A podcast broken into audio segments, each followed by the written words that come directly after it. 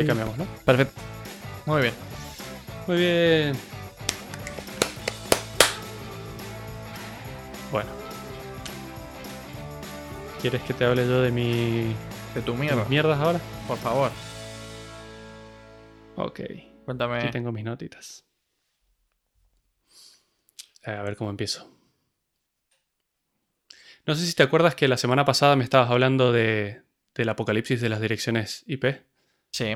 que se van a terminar y ya se están terminando y todo el asunto. Bueno, eh, yo hoy te voy a hablar de, de cómo se transportan esas direcciones IP de un lado al otro. Oh, mierda. ¿En serio? Ajá, sí. ¿Cómo sí, se porque- transportan?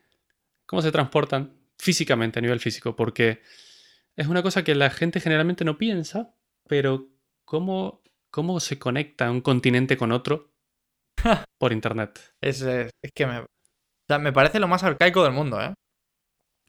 Porque es tremendo, o sea, Sí, sí. piénsalo, está todo el mundo conectado, tú le mandas un WhatsApp a tu primo en Tanzania y le llega en, ahí al instante. Sí, en en 40 milisegundos. Con suerte lo tiene. Claro, claro, claro. Pero es que para que eso suceda tiene que haber una infraestructura bastante grande de- de por detrás, ¿no? Sí, no, a ver, claro, imagínate. ¿Cómo en narices transportas ese mensaje? Claro, y lo que no sé si mucha gente sabe es que en realidad no es por el aire, como, como mucha gente imaginará, sino que es más bien por de forma submarina, Ma- por debajo del agua. Magic, ¿eh? Yo también, yo, para mí, que me- siempre me he imaginado Internet como, como me lo pintaban en la universidad. Y es, yo tengo mi ordenador y un cable, y ese cable se conecta a Internet en general. La nube. la nube, exacto.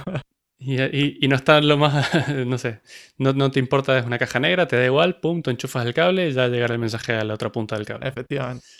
Y bueno, la realidad es que hay cables que van por debajo del agua, que conectan, o sea, es así de- como tú lo dijiste, tan básico y arcaico como un cable que conecta a otro cable.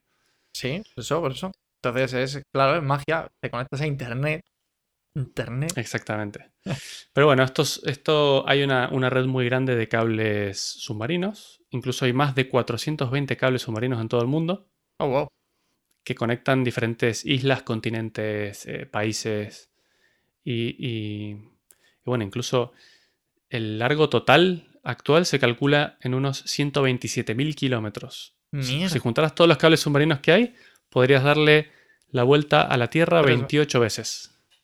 Eh, como que 28 veces. Espera, espera, espera. 28 espera. veces. ¿Has dicho cuánto? ¿120? 7.000 kilómetros. No puede ser. No puede ser. Ah, por el Ecuador la Tierra mide 40.000 kilómetros. Bueno, entonces tengo mal el número, pero le puedes dar 28 veces la vuelta a la Tierra con Mierda. los cables que hay submarinos. Claro. Eh, y bueno, pero esto empezó. Te voy a contar un poquito cómo empezó históricamente el, el asunto de los cables submarinos, porque el, el telégrafo empezó a funcionar, que fue el- como el primer medio de comunicación. De hecho, incluso hay algo que me acabo de acordar y no lo tengo en mis notas, pero te lo voy a contar igual. Sabes que el telégrafo lo inventó el señor eh, Morse, ¿no? Samuel Sí. Morse, que inventó el código Morse, también conocido Bueno. mundialmente. bueno, en realidad será el código Morse. Mo- Código Morse. Morse. Morse. Eh, la, leyenda cuenta de que Morse eh, vivía en, en Inglaterra, pero es que además eh, su mujer estaba en un lugar muy muy lejos y, y estaba enferma. Entonces a él le llegó una carta avisándole que estaba enferma. Y él fue a- de viaje, o sea, se fue hacia donde estaba su mujer y cuando llegó la mujer ya había muerto, ya había sido enterrada, ya había estado, o sea, entre que le llegó la carta y él viajó, la mujer ya se había muerto y ya estaba todo... Como la burocracia de un día. Perdón. Exactamente. Entonces, eh, él dijo, tengo que inventar algo para tener una comunicación un poco más instantánea. No puede ser que una carta demore meses en llegar de un punto al otro y, y las noticias demoren tanto en llegar. Y así es como creó el código Morse, que, que, bueno, es para hacer comunicaciones de un punto al otro rápidamente. Eso fue en 1839, Mierda. ¿vale? O sea, ya hace, Ahí es donde- hace 200 años ya de ello, prácticamente. Sí, hace casi 200 años que empezó a funcionar el primer telégrafo. Wow.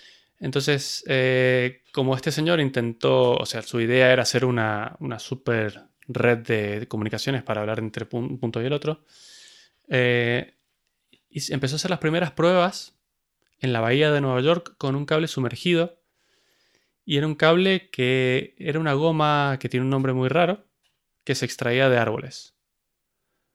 Eh, entonces lo que hacía era un, cable de cobre normal, recubría ese cobre con la goma para que no se meta el agua por dentro. Hizo las primeras pruebas ahí en la bahía de Nueva York. Funcionó. Em, y así empezó a hacer cada vez más pruebas y ya hubo un interés más comercial porque también el telégrafo pasó a ser un, tema comercial.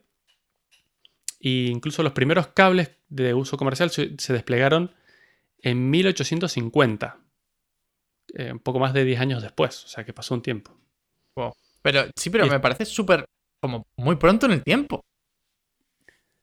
¿Muy pronto? ¿Como hace poco dices? No, no, no. O sea, me refiero que, que yo pensé que lo de los cables submarinos requería de una tecnología y estoy viendo que tiene 150 años y...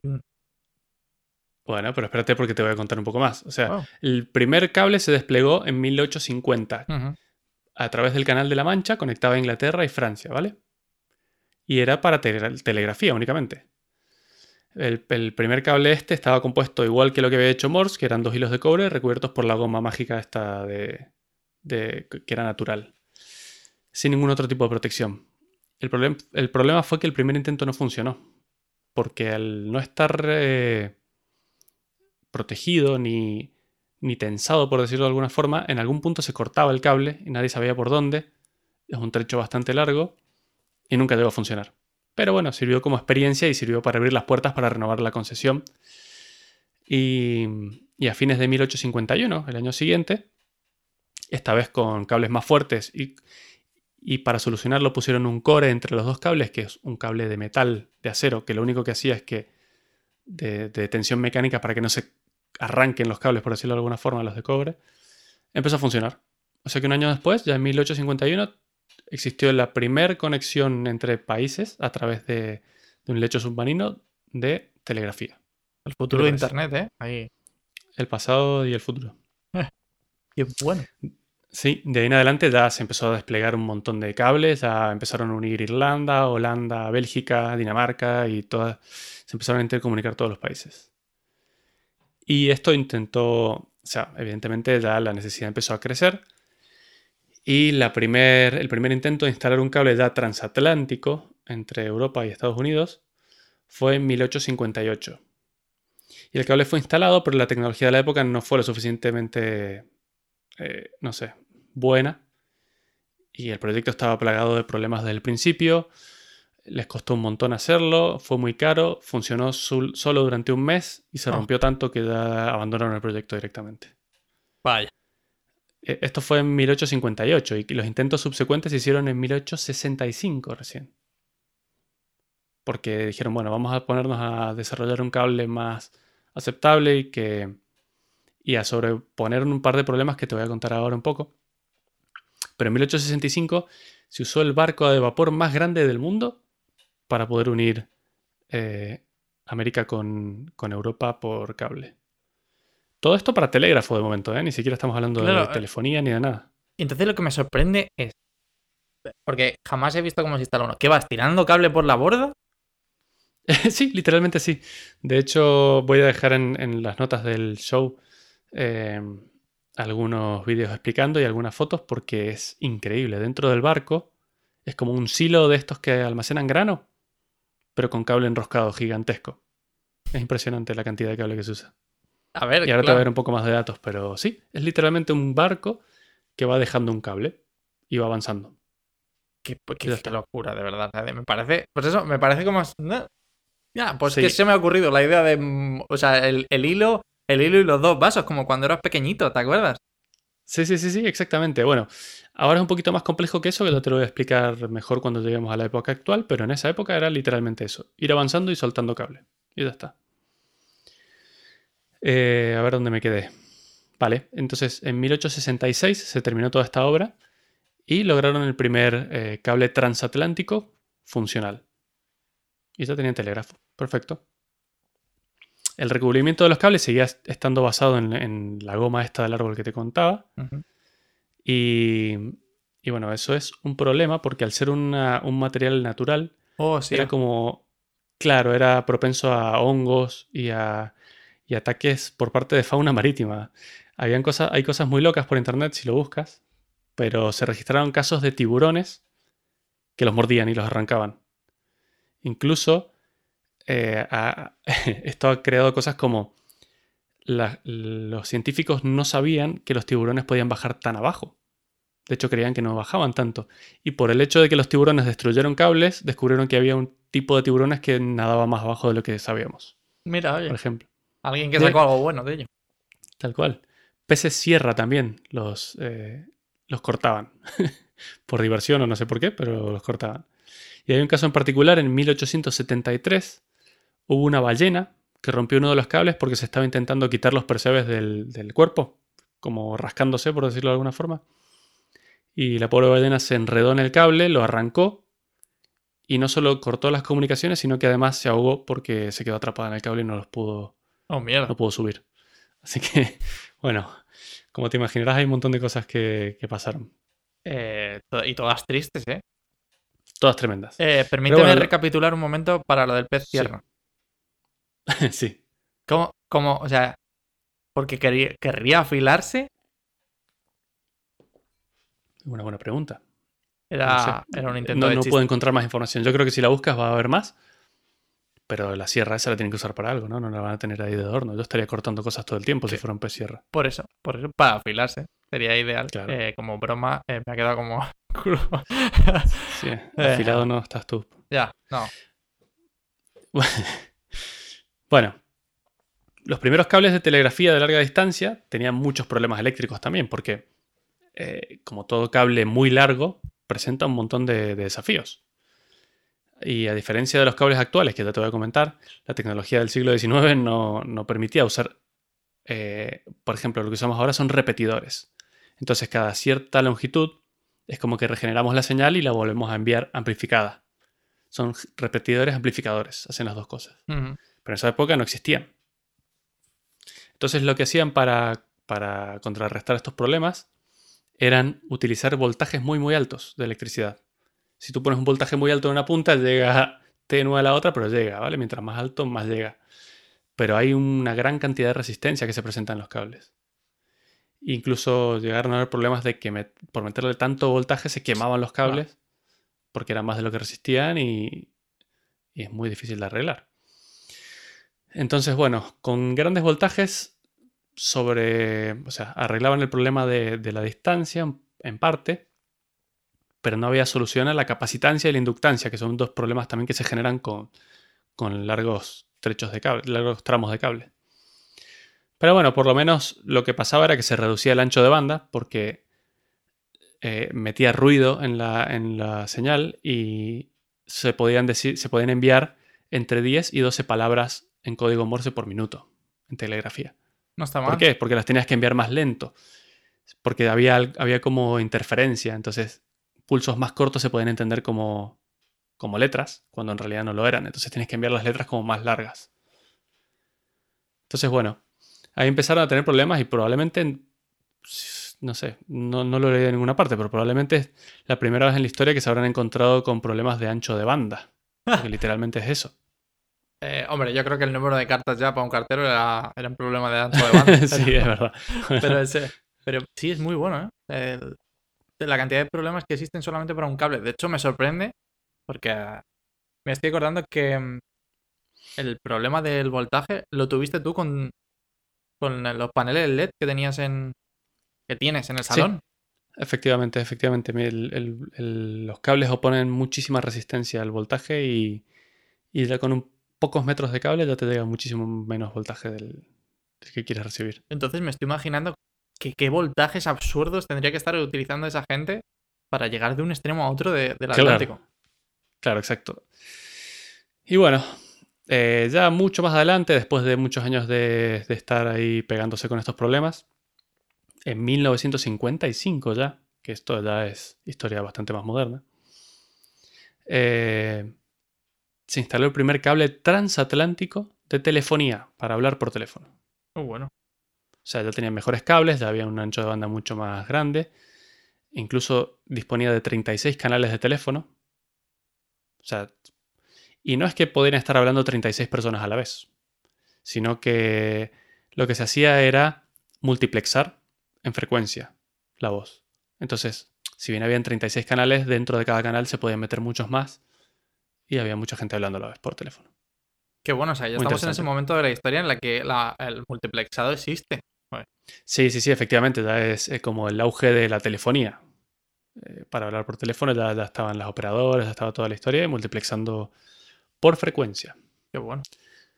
Así es que muy bien, súper interesante. Eh, y además, Por curiosidad, que, Sí. eh, ¿sabes qué dos puntos se unieron del Atlántico? eh, creo que lo tenía, pero como para no alargar mucho, Ah. eh, eh, la mayoría de, de cables. Incluso en la actualidad, van desde Estados Unidos hasta Inglaterra. O sea que no me sorprendería que este haya sido uno de esos. Eh, hay una página web muy buena, que la voy a dejar también en las notas, en la que puedes ver eh, un mapa con todos los cables que existen conectando, eh, cables submarinos conectando países y, y continentes. Qué bueno. Y dime que se llama cablesubmarinos.com o algo así, por Dios. Se llama submarinecablemap.com. ¡Uh! qué cerca O sea- ha estado. Sí, sí. O sea, si quieres puedes entrar mientras te lo cuento para ir viendo cosas, pero bueno.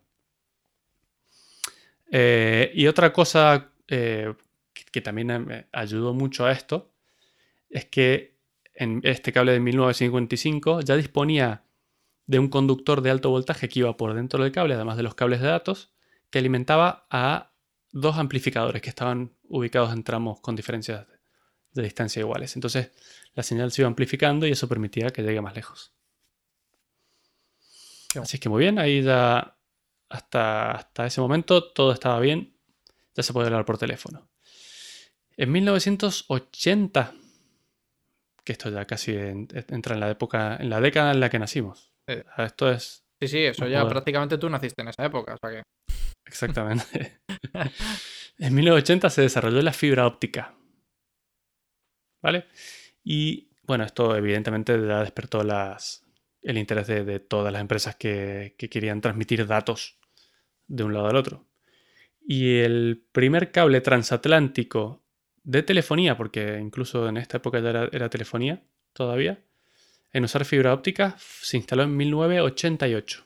Oh, mierda. Y ¿En eso es bastante reciente, sí. Ese Pero- fue el primer cable de fibra óptica transatlántico. Que yo nací el, eh, el año siguiente. O sea, ¿cómo que la fibra óptica? Yo pensé que la fibra óptica era un invento de... No sé, de hace 20 años. Lo es de hace 30. Claro, por eso, pero que yo 40. tengo 30. Claro, claro, claro. No, se inventó en los 80, Esto es, cuando te das cuenta lo viejo que eres. efectivamente. y ya me haces chistes a mí, pero bueno. Eh, en este caso, si bien era de telefonía, sí que se seguía multi- multiplexando la, información, pero esta vez en vez de por frecuencia es por longitud de onda de la luz dentro de la fibra. Es muy loco porque eso te da, eh, te da muchísima capacidad de, información, un ancho de banda enorme. Simplemente multiplexando por la longitud de onda de la luz. eh, creo que los cables de fibra óptica actuales submarinos no tienen más de tres hilos. Oh, qué bueno. Y, y todos lo, son bastante gruesos, tienen como unos... Depende, ahora te voy a contar depende de qué, pero son más anchos o más finos, pero son súper gruesos los cables, cuando lo que va por dentro son tres hilos que parecen tres pelos, más o menos. Sí, no, la gente tiene en casa fibra óptica prácticamente ya. Sí. Entonces- Y lo loco es que el, el- el tamaño del cable es básicamente únicamente recubrimiento y protección para el cable. Qué bueno. Y Eh, por curiosidad, ¿en estos cables nuevos se, se necesitan repetidores? efectivamente, se repite- necesitan repetidores cada 100 kilómetros. Cada 100 kilómetros. Sí. Cada 100 kilómetros ponen un repetidor que en realidad es, mm, teniendo la tecnología que tenemos ahora, es prácticamente del mismo ancho que el cable. O sea que es, si no te fijas mucho, es casi una continuación del cable. Y eso lo que hace es regenerar la señal también, porque se va atenuando a lo largo de, de la distancia. Aunque es, es luz, pero se va atenuando porque no tenemos fibra óptica perfecta, sino que se pierde un poco de, de señal. Y esto, igual que antes, la regenera y la amplifica. Hasta llegar al próximo repetidor a 100 kilómetros de distancia. Qué bueno. O sea, ya no hace falta repetidores cada nada. 100 kilómetros. Claro, exactamente. Tal cual. Ni siquiera hace falta altos voltajes ni cosas raras. Es, es fibra óptica que es uno de los mejores inventos de la humanidad, literalmente. Después de la rueda. Eh, sí. Y bueno, eh, claro, descubrieron esto, entonces todo el mundo quería tirar cables de fibra óptica cruzando océanos. Porque claro, el 100% de estos cables son privados. O sea, alguien tiene que poner el dinero para hacer esos cables. Entonces hubo una demanda tan alta de cables para cruzar océanos que la capacidad de los proveedores, que, o sea, la gente que instalaba los cables se veía sobrepasada. O sea, no era que, no, no era que faltase material para hacer fibra óptica, sino que faltaba gente y, barcos para instalarla. Entonces, en esa época, ATT, la famosa empresa de telecomunicaciones estadounidense, invirtió 100 millones de dólares para producir dos barcos únicamente especializados en instalar fibra óptica. Tenían laboratorios a bordo para incluso hacer la fusión de la fibra, porque la fibra óptica son dos, literalmente, hilos de, vidrio. Y la fusión de, dos hilos no es como unir los cables con la mano como hacemos nosotros con los cables de cobre, sino que requiere eh, literalmente microscopios y, es una, un procedimiento muy, muy, muy... Eh, tiene que ser perfecto y muy difícil de hacer y con maquinaria muy especializada. Y todo esto lo tenían en los barcos. Entonces, bueno, recién ahí ya es como que empezó a ser como más prolífero el tema de, de, pasar fibra de un lado a otro. Además, la fibra tiene una, una limitación que no tienen los cables de cobre, que es que no la puedes doblar mucho. Porque es, es, vidrio lo que tiene dentro, no solo porque se parte, sino porque en la fibra óptica tiene un límite de cuánto la puedes doblar sin que se escape la luz de dentro. Entonces antes los cables, claro, podrían dar, podían dar todos los rodeos que querían, si había un hueco, si había una piedra, si había algo. Entonces ahora hay que buscar como el, camino más recto posible, sin dar muchos rodeos, para no. para que no tengas problemas de, la fibra. Sí, para el que no haya visto la fibra óptica nunca, tendrías que explicarle por qué es necesario. O sea, cómo funciona, básicamente. La fibra óptica es lo único que hace es, enviar un pulso de luz por dentro. Y la luz va por, imagínate, un tubo de cristal. Y la luz va rebotando de una punta a la otra. O sea, no, no va recto, sino que va rebotando entre las paredes del tubo. ¿Qué pasa? Que eso es reflexión. O sea, refleja dentro del propio tubo. Pero si ese tubo está doblado más de no sé cuánto, porque no me sé la verdad cuánto es, hay un problema que se llama refracción, que es que da esa luz, en vez de reflejar por dentro, refleja para afuera. Eso es refracción. Y eso es lo que no queremos, porque no queremos que se nos escape la luz, que es la que nos lleva la información. Justo. Entonces, es como una pelotita de ping-pong rebotando muchísimas veces por dentro de un tubo. Qué buen ejemplo esa, ¿eh? De la pelotita de ping-pong. Y sí, justo. el único problema está que la pelota de ping-pong no puede atravesar los bordes y claro. y la luz sí. Y la luz sí, justo. Claro, sí. Es como en el, en el agua. ¿Has visto cuando metes un palo dentro del agua, por ejemplo, que se ve como si estuviera doblado? Eso es refracción. Eso es refracción, es porque es.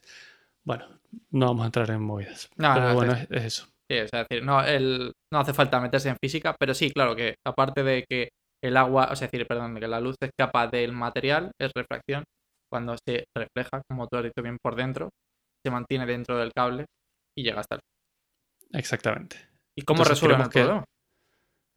Con los repetidores. No, pero ¿cómo resuelven el problema de tener el, cable medianamente recto?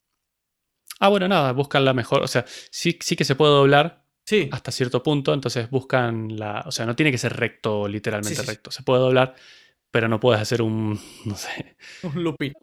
sí, algo muy, muy, muy, cerrado o algo así. No, sí, o sea, decir, en casa, por ejemplo, eh, si seguramente te hayan instalado un router, tendrás, tendrás la fibra óptica eh, enrollada y no pasa nada. Si el tema es, eh, quizás los ángulos rectos serán lo peor, obviamente, no creo que existan ángulos rectos. No, no se pueden. Pero claro, como narices tiras cables y no sabes por dónde va a caer, ¿no? Sí, efectivamente, bueno, ellos tienen, los, los barcos de aras tienen como radares y saben qué hay por debajo del mar, entonces pueden encontrar el camino con menos obstáculos posibles. Vale, vale. O sea, que van buscando ahí un fondo marino en plan. Sí, casi ideal o lo mejor posible para, que no haya. Porque además luego te voy a contar un poco la parte de reparaciones, pero hay, hay, cosas a tener en cuenta. Pero bueno, para que te hagas una idea, el cable tendrá unos 4 o 5 centímetros de diámetro, los cables modernos, en, el, en la parte más profunda del mar, porque es donde menos problemas hay. y luego se van haciendo más anchos incluso cuando van llegando a costas y ya se van metiendo para el destino al que tienen que llegar. Porque en las costas con, con barcos pasando, gente, eh, cosas que pueden afectarles, tienen que ser más gruesos y tienen que estar más reforzados. Y, y los más pequeños, los que van por el medio del lecho marino, pesan 1,4 toneladas por kilómetro. No, es Son pesadísimos. No, pero que va, no, tampoco es demasiado, demasiado ¿no? Bueno, o sea, sí, sí. por kilómetro, eh, ¿cuándo has dicho? 1,4 toneladas. O sea, 1,4 kilos por metro. sí. Que es bastante pesado. Bastante, sí, es bastante pesado, sí. Es que tienes que ver una foto y es todo. O sea, el cable va muy pequeñito por dentro y todo por fuera es un recubrimiento de plásticos, distintas capas y mucho, mucho acero que va protegiendo el cable de tanto de tirones como de golpes o de, de- o de peces sierra. Está bien. Y de tiburones, Eh. eh, como, como narices. Bueno, me imagino que ya los tiburones no les llama la atención, ¿o? No lo sé, porque ahora si- cuando veas alguna foto te vas a dar cuenta que ni un tiburón puede romperlos. Ya ahora son, son indestructibles esos, esos cables, son tremendos. Bueno, espérate porque ya te voy a contar más cosas también, pero eh, hubo una gran disminución de averías cuando, cuando empezaron a enterrarlos. ¿Te acuerdas que antes te dije que el barco iba pasando y lo iba dejando por el lecho marino? Sí. Pues ahora hace- no solo hace eso, sino que además baja un robot que va andando, es como un rover, del, como el Mars rover. Sí. Parecido, va andando por debajo del lecho marino y va enterrando el cable por adentro. y- o sea, por delante va haciendo el hueco, en el medio va dejando el cable y por detrás lo va tapando. ¡Qué bueno! Es muy loco, sí. Y entonces así es como lo deja enterrado. Lo que pasa es que, imagínate que te cruzas por encima de otro cable. Entonces esa parte no puede ir enterrada. O te cruzas por una parte rocosa del lecho marino, esa parte tampoco puede ir enterrada. Y eso es donde hay problemas eh, que, que- que- que se siguen rompiendo los cables. Incluso los cables pueden, como te dije, pueden ser destruidos por animales o incluso hay registro de terremotos que han roto cables. ¡Qué locura! Por curiosidad, ¿qué- ¿qué profundidad tienen? Eh, o sea, ¿a qué La- altura están? No lo sé, la profundidad que tenga el mar. Van siempre por el fondo. Claro, cachondo. la- si te pregunto por cuál es la máxima, que. O sea, ¿cómo meten el robot hasta ahí abajo? El robot va siempre atado con una cuerda al barco que está arriba. Vaya. O sea que si, si, no, si no llega la cuerda o, o si no tiene que ir por un lugar muy específico, el robot no podrá pasar y el cable tendrá que ir por encima de la superficie, quedando expuesto a los problemas que esto implica, claro. Ya. Eh, Pero bueno, por ejemplo, para que te hagas una idea, solo en el Océano Atlántico, únicamente en el Océano Atlántico, actualmente hay unas 50 averías al año. bueno, no está mal. Ahora también te digo No que. está mal. También te digo que no es, no es como la del, la del mecánico de turno, en plan rollo, ¡Ey! Que se ha averiado esto, o que baje alguien a verlo. Claro, claro, claro. No, ojalá fuera así. Ahora te cuento cómo lo arreglan, pero para que sepas, de esas 50 averías anuales, el 38% son generadas por redes de pesca, de pescadores. ¿En serio? Sí, y el 25% anclas de barcos que arrastran y se llevan cables.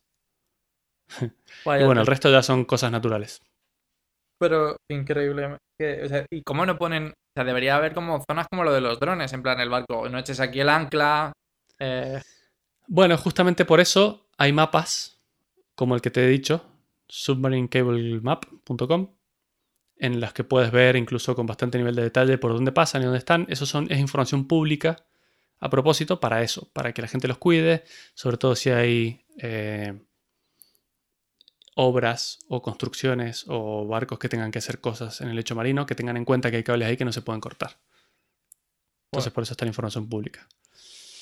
Pero bueno, eh, para arreglarlos, cuando en cuando. Imagínate que va, pasa un barco, corta el cable con el ancla y, y ya está, ahí se terminó. Es que, es que, claro, donde. O sea, ahí no es tan fácil encontrar los dos extremos del cable y venga. ¿sabes? Claro, exactamente. Es un jaleo de mucho cuidado. Sí, pero bueno, ellos tienen un montón de mediciones eléctricas que de alguna forma misteriosa lo hacen y saben con cierto margen de, de error, pero no mucho, dónde puede estar la avería teóricamente. Entonces lo que hacen es mandar un barco muy profesional, muy específico, que va hasta ahí, baja una especie de garra o gancho que pilla el cable, lo sube hasta donde está el barco, lo cortan y a una, a una punta le ponen una boya, lo dejan flotando, a la otra le hacen todas las preparaciones, luego lo unen y una vez que está unido y reparado lo sueltan de nuevo, quitan la boya, el cable se hunde y cae hacia donde tendría que estar antes. Y eso es todo. Hala, ya está. Y eso es todo, ahí está. Es como cortar o arreglar una punta de un cable, lo unimos y ya lo bajamos de nuevo. Bueno. Carísimo, dificilísimo de hacer, pero necesario. Necesario porque, vamos, pues te quedas sin internet, te quedas sin jugar. Claro, exactamente. Eh, bueno, y hay veces que en las zonas, las zonas muy, muy profundas, el barco que tiene que levantar el cable no tiene suficiente fuerza ni flotabilidad como para levantar todo el cable que hace falta, porque eso pesa mucho. Entonces a veces hacen falta más de un barco pidiendo un cable para levantarlo y poder sacarlo a la superficie. Madre mía. Sí, claro, menudo jaleito. Vale, ahora 50 me parecen muchas para el año. Claro, claro, ¿ves? 50 incidencias de cables. Eh, Solo en el Atlántico, en el mundo hay más de 100. madre. Jaleito Sí. para, para reparar. Es un trabajo a tiempo completo. Eh, por ejemplo, tengo un ejemplo aquí que dice que en el 2016 10 países africanos quedaron completamente offline durante dos días luego de que un barco pesquero de gran tamaño cortase un cable con el ancla. O sea, dejó a 10 países sin internet por dos días. ¿Te imaginas? Eh, Sí. A ver, esto es, no es tan así porque, si bien eran 10 países africanos, es el ejemplo más drástico porque era el único ingreso de Internet que tenían. Pero la gran mayoría de países tienen redundancia, entonces si se corta un cable, no te vas a quedar sin Internet, sino que te vas, vas a tener Internet más lento seguramente, pero no sin. sí, de hecho, a ver, sucede cuando, es cuando pasa eso, cuando se caen eh, routers de internet, cuando, cuando se hacen ataques a routers de internet. Sí, las distribuciones. Lo bueno de internet es que, que tiene muchas rutas. Es muy redundante, claro. Entonces la fiabilidad es muy, muy alta. Qué O pena. sea, lo- siempre vas a tener conexión, a menos que estés en un país africano de los 10 que te he comentado. Y, joder. Y luego, es decir, me sorprende porque viendo el mapa, eh, hay cables como que van por la costa. Entre. y Sí, sí, la- sí, sí, unen muchos países, claro. mm, Lo que no entiendo es por qué, por qué tirarías un cable submarino por la costa en vez de hacerlo por tierra. Porque uh, el único motivo es porque tiene menos mantenimiento. El cable, aunque suene raro, el cable submarino sufre menos el problema de la exposición a los elementos que un cable exterior. Imagínate que el cable exterior no solo sufriría de, de animales y terremotos, sino que además hay vientos, tornados, personas, que ahora te voy a contar algo también. Dale, dale, dale. Entonces, bueno, es, es más... Eh, bueno, te lo cuento ahora. En 2007, unos piratas se robaron 11 kilómetros de cable y lo intentaron vender como chatarra. y dejaron a Vietnam con una velocidad de internet súper lenta por bastante tiempo. Oh, mierda. Pero ¿cómo- Imagínate si fuera por arriba. pero, claro, no, no, ya, ya, sí. Es decir, me, imagino que estarían vendiendo la fibra óptica a kilos en, el- los vertederos. No, y, y imagínate la cantidad de metal que tiene eso dentro. 11 kilómetros de, de cable súper reforzado con un montón de metal dentro. Es caro, muy caro. Aparte es que yo me imagino llegando a los, a los piratas diciendo, bueno, es que me, me he encontrado esto, estaba, estaba tirado ahí en la playa. Y sí, pero bueno, eh, son muy importantes. El 99% de las comunicaciones intercontinentales se hacen a través de los cables. El 99%. El resto son satelitales, pero son mucho más lentas y el 99% son... Para que te hagas una idea, la capacidad actual de transmisión de los cables submarinos, en, en total, digamos, si unimos todo, son 34 terabits. Bueno, está muy bien. Ter- sí, es una barbaridad. Mientras que las comunicaciones satelitales totales no llegan a los 1000 megabytes no, por segundo. no es verdad. ¿Eh? Y 1000 para- megabytes es un giga. Sí. Giga satelital no. ¿Y para, y para cuándo, para cuándo Elon Musk pretende montar? Bueno, cualquier persona que nos escuche sabrá que tenemos un episodio sobre Starlink que pretende solucionar este problema. El otro, la otra gran ventaja que tienen los cables eh, submarinos es que tienen muchísima menos latencia que, que los satélites. Ya, sí, sea, Y eso es, es una limitación que tenemos. Lamentablemente, lo más rápido que conocemos que existe es la velocidad de la luz. Y desde un punto de la Tierra hasta el otro, nada puede ir más rápido que la velocidad de la luz y así todo. Eso te puede dar una latencia de unos 40 milisegundos o así. O sea, es, Sí, es bastante. Bastante y eso teniendo en cuenta si desde un punto de origen hasta el final, sin tener en cuenta por todos los routers y todas las cosas que pasan entre medias. Entonces, más rápido que eso no se puede. Y no sería, bueno, no, no recuerdo mal del capítulo de Starlink, no sería más rápido eh, gracias a estos satélites. Y a lo mejor se podría llegar a hacer alguna combinación entre ambos. Probablemente. Sobre todo por quitar basura eh, del... De, de en medio, sí, sí, sí. Sí, seguramente en un futuro se haga una combinación entre ambos y, y ya está. Pero bueno, eso es lo que tenemos por ahora.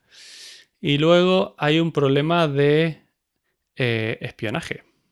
Claro. Porque claro, te he dicho antes que los, los mapas y muchísima información de qué hace cada cable, de a dónde va, hacia dónde, qué lleva, quién es el dueño, es toda información pública.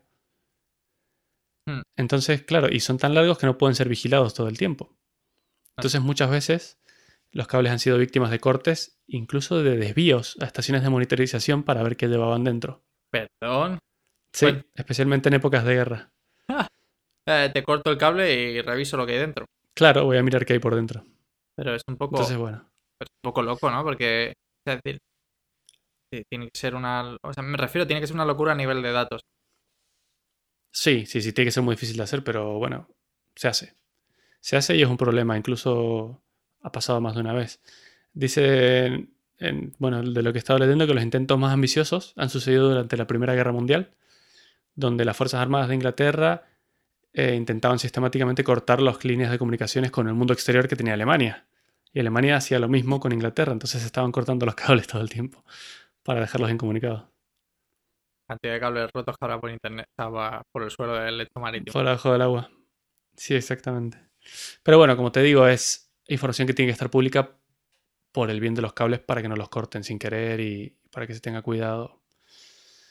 Y bueno, ahora en las notas del, episodio voy a dejar algunos links con algunos vídeos donde se ve cómo se instalan, cómo están hechos, incluso el mapa para, para ver dónde están. Pero es, no sé, es algo que me pareció súper interesante y en lo que generalmente no piensas porque es algo muy complicado y muy, muy caro y muy difícil de hacer, pero está ahí. Y está como sobrevalorado, pero es lo que comunica a todo el mundo en- con, con el resto del planeta. Yo eh, tengo, tengo que hacer una búsqueda más exhaustiva de la profundidad porque me parece una barbaridad. He estado leyendo y pone que la profundidad media del Atlántico es de casi 3.000 metros. ¡Wow! Entonces, tú imagínate tirar el cable. O sea, ya no solamente es que son 3.000 metros para abajo para luego llegar a la costa. O sea que Claro. No, imagínate el, el barco que tiene que ir a arreglar algo en esa zona, tiene que tirar un cable 3.000 metros de, de largo para llegar a pillar el cable para subirlo y Claro. arreglarlo. por eso digo, es una barbaridad. Entonces yo no sé, supongo que habrán escogido como obviamente las zonas más de mayor altitud del lecho, pero madre mía, qué barbaridad, 3.000 metros ahí abajo. Es que Sí, y, esto ¿y cuánto costará tirar un cable desde, no sé, desde Inglaterra hasta Estados Unidos? Una barbaridad. Hombre, por lo menos el cable es pequeño, entre comillas. Pero Sí, pero, pero no sé, tiene que ser muy, muy, muy caro. Esto también indica el interés de Starlink, o sea, el interés de todas las, de todas las empresas con Starlink. Imagínate quitarte estos problemas y, bueno, introducir a otros, pero será mucho más barato seguramente. sí, pero como bien tú has dicho, es que esos, esos repetidores pertenecen a una compañía. O sea, si ya la gente se preocupa del espionaje por estos cables submarinos, imagínate diciendo, oh, vaya, eh, Por todo el esto- aire. Todo esto pertenece a Elon Musk. sí, bueno. Ya veremos. A ver si viene Elon a salvarnos del apocalipsis de nuevo. Em, no sé, ¿eh? yo tengo un nuevo, un nuevo ídolo.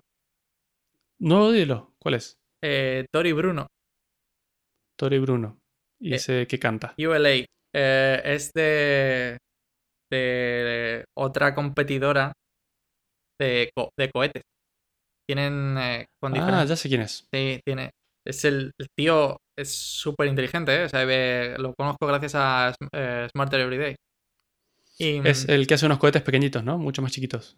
Eh, bueno, ahora va a hacer un cohete bastante más grande, pero por lo visto eh, son los mejores cohetes que, tiene, que tienen ahora mismo. Eh, De hecho, si buscas precisión en los cohetes, es al tío que buscan para, para lanzarlo.